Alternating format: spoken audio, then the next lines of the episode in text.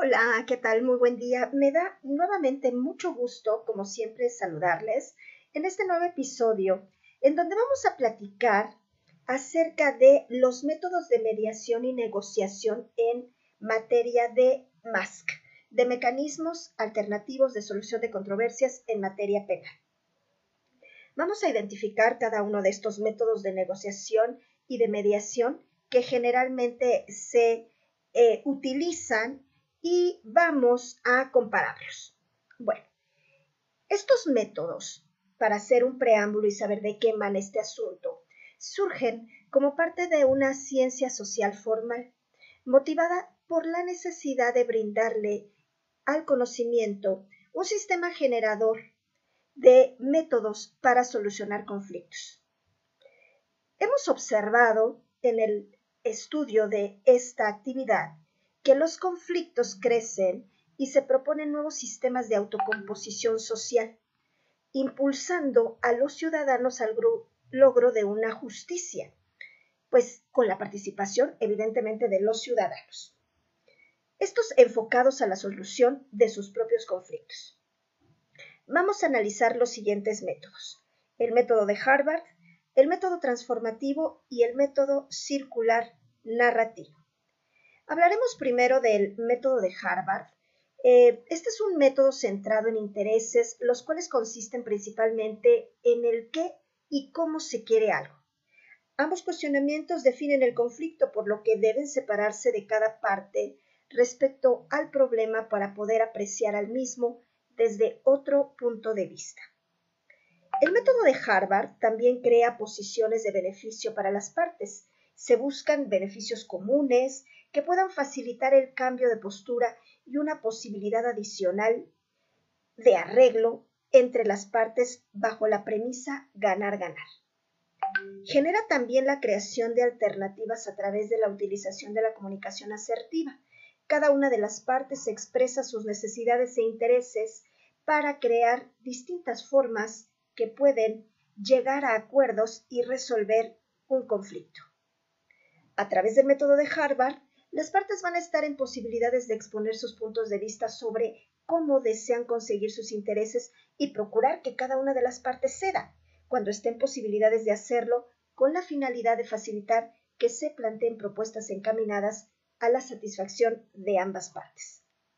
También, el método de Harvard busca lograr que la negociación finalice logrando un acuerdo racional, objetivo y en un ambiente de cordialidad. Es un método exigente que requiere de negociadores experimentados en el manejo de relaciones comerciales, por ejemplo, de largo plazo. Hablando del método transformativo, platicando de él, podemos definir que este método apoya a las partes en el establecimiento de reglas en las que se va a desarrollar la negociación. Lo anterior debido a que las partes van a poder estar en desacuerdo con las reglas comunes, las reglas que establece el mediador. A pesar de lo anterior, el mediador va a poder propiciar una discusión en este punto, lo cual implica la manera en que las partes se desean elegir, ya sea una circunstancia u otra circunstancia.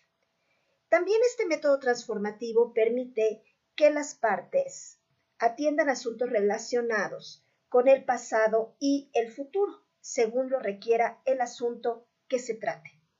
Se establece también esta característica para mantener la postura crítica del mediador frente al asunto en cuestión. Este método también permite que a las partes eh, se, pues una u a otra, puedan expresarles sus emociones o que ellas mismas las expresen durante toda la interacción. En otros modelos, la expresión de emociones se considera una amenaza para que la mediación sea exitosa. En la práctica transformativa, la expresividad emocional es considerada como un resultado inherente a la interacción de las partes en conflicto. Este método no se interpone cuando las partes cambian los acuerdos, el principal objetivo en la negociación es que las partes clarifiquen sus posturas con base a esto se pueden llegar a plantear soluciones. Y por último, podremos hablar de algunas características del método circular narrativo, en qué consiste. Bueno, pues este método se centra en la modificación de la estructura narrativa de la historia de cada parte. Busca una apertura a la solución del problema, permite reconstruir la narración o descripción del hecho o explica el conflicto, lo reformula partiendo de una nueva visión. Lo anterior quiere decir que se reconstruye la manera de ver la posición que vamos encontrando para llegar a una solución entre las partes. También se fundamenta en componentes teóricos, tales como la psicología del Ahora bien, el método de Harvard eh, lo podemos ejemplificar de esta manera. Por ejemplo, si suponemos que en la unidad de mediación un solicitante se presenta para pedir una mediación eh, pues con su colaboradora que ocupaba el puesto de asistente de dirección. El solicitante manifiesta que la colaboradora sustrajo cinco cheques con diferentes números de serie, haciéndolos efectivos por una cantidad de 80 mil pesos, por ejemplo. Lo anterior sucedió en un lapso de seis meses. El manifestante señala que su firma fue falsificada y tiene videograbaciones en las cuales se puede observar que su colaboradora sustrajo dichos títulos de crédito. El banco pagador de los cheques mencionados le ha proporcionado al solicitante las fotografías de su colaboradora frente a la ventanilla bancaria haciendo efectivos los documentos. El solicitante desea hacer un convenio con su asistente para que le pague el total del dinero sustraído, con la finalidad de no perjudicarla, ya que tiene conocimiento de que esta persona tiene dos hijos muy pequeños que dependen totalmente de ella. Podremos plantearnos un esquema del proceso de resolución en donde, bueno, pues lo que antecede a todo es eh, cada uno de los principios del método de Harvard, que es, bueno, pues la gente, los intereses, las opciones y los criterios. A partir de allí, bueno, pues en el tema de las personas habrá que separar a las personas del problema considerando las percepciones y emociones de cada una de las partes. También, bueno, pues los intereses, eh, tendremos que centrarnos en ellos, en su identificación y discusión y no tanto en las posiciones. ¿Qué opciones tenemos? Bueno, pues antes de decidir se genera una variedad de posibilidades en mutuo beneficio.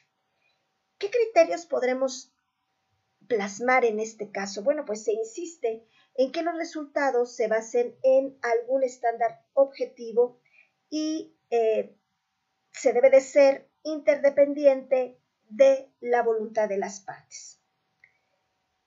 Otros elementos, por ejemplo, del método de Harvard, que son también muy importantes, son los intereses, las opciones que existen, las alternativas, los criterios objetivos de razonabilidad, la comunicación, la relación y el compromiso. Ahora Trataremos de ejemplificar un poco el método de mediación y negociación llamado método transformativo. Podríamos imaginar que un solicitante se acerca a la unidad de mediación porque eh, requiere realizar esta actividad, este mecanismo, con un joven de 18 años es una dama que se acerca a la universidad de, a la unidad de mediación, perdón, y desea realizar una mediación con un joven de 18 años. El joven la agredió físicamente sin causar lesiones y durante el altercado, cuando él le reclama a la señora que estaba tirando basura en la vía pública, él golpeó su camioneta. Esta acción ocasionó a la señora un daño a la propiedad privada en su automóvil. Y entonces, eh, esta misma señora solicita a la unidad de mediación pues llevar a cabo un convenio para que el joven mencionado cubra los daños que le causó en su propiedad, cotizados más o menos, pongamos una cantidad, 5 mil pesos.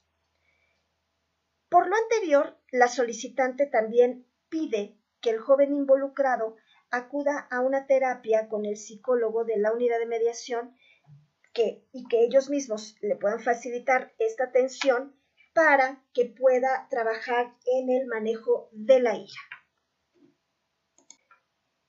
Un esquema de, proceso de resolución en un método transformativo, podríamos pensar, bueno, pues en un, eh, en un enfoque en tratar de transformar los conflictos en oportunidades de crecimiento.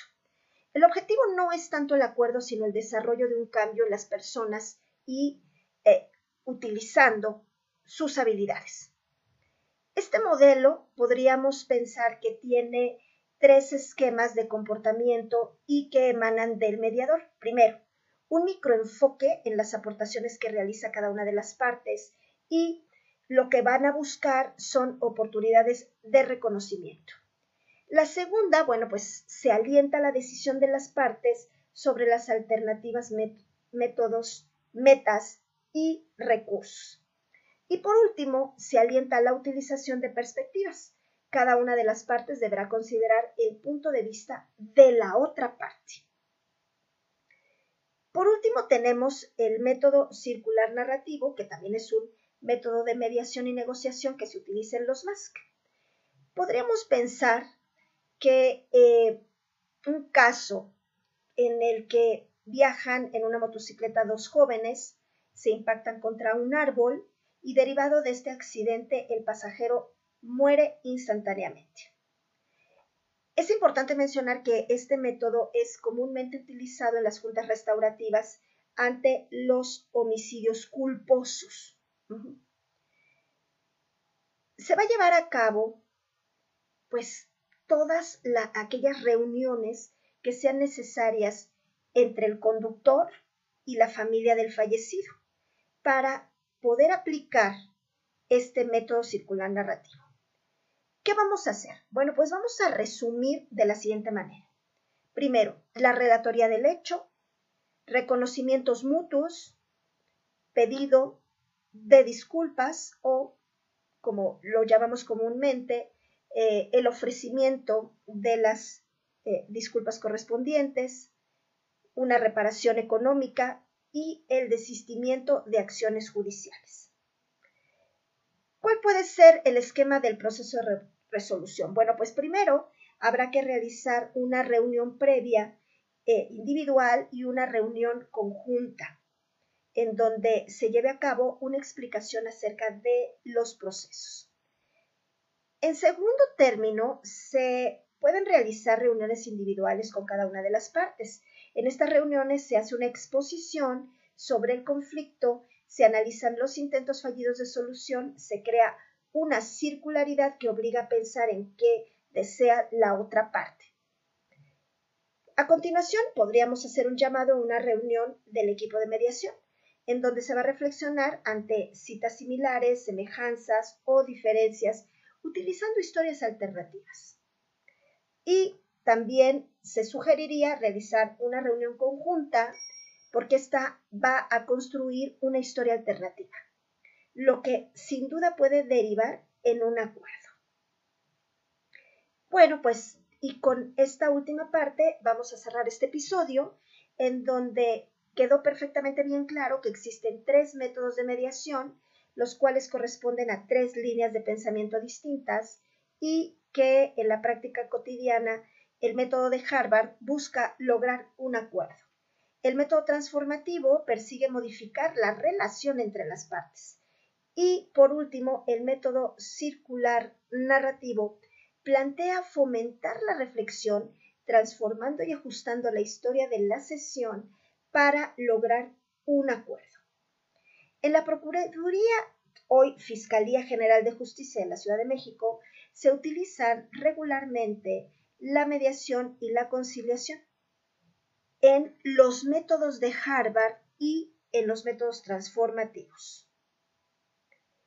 También habrá que mencionar que la Junta Restaurativa se, en ella se recomienda la utilización del método circular narrativo.